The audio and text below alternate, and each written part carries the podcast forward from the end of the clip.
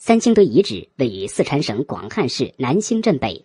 一九二九年春天，在这个称为月亮湾的小地方，四川广汉农民燕道成在宅旁掏水沟时，不经意间触动了一块色彩斑斓的玉石，使广汉玉器名声鹊起。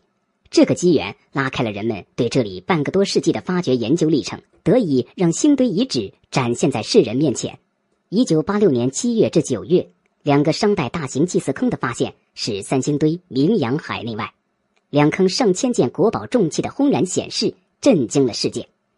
对三星堆遗址进行的十三次发掘，确立了三星堆是古蜀文化的中心。并再次证明了中华文明起源的多元学说。随着三星堆遗址的发现，出土了一系列珍贵的文物，包括造型极其神异的人面鸟身青铜像，这在中外考古史上从未发现过。两只凸显的眼的造型奇特的青铜兽面具，运用后人几千年后才拥有的玉器雕刻技术，雕刻而成吨重的巨型玉石和大量玉章、戈剑等玉器，铸造精美、形态各异的神秘青铜造像。大量精美绝伦的金杖、黄金面罩、多种黄金动物图形和装饰品等，这些文物无不显示了古代蜀人的智慧和文明。三星堆的发现将古蜀国的历史推前到五千年前。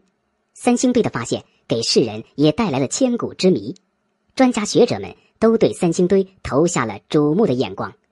出土的三星堆人高鼻深目，全面突出，阔嘴大耳，耳朵上还有穿孔。不像中国人，倒像是老外。四川省文物考古所三星堆工作站站长陈德安接受记者采访时认为，三星堆人有可能来自其他大陆。古蜀国的繁荣持续了一千五百多年，然后又像它的出现一样突然的消失了。是水患？是战争？是迁徙？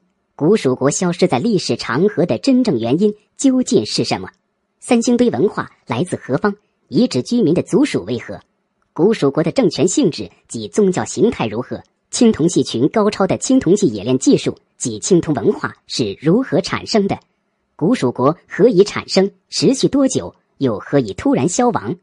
出土上千件文物的两个坑属何年代？及什么性质？出土的金杖等器物上的符号是文字？是族徽？是图画？还是某种宗教符号？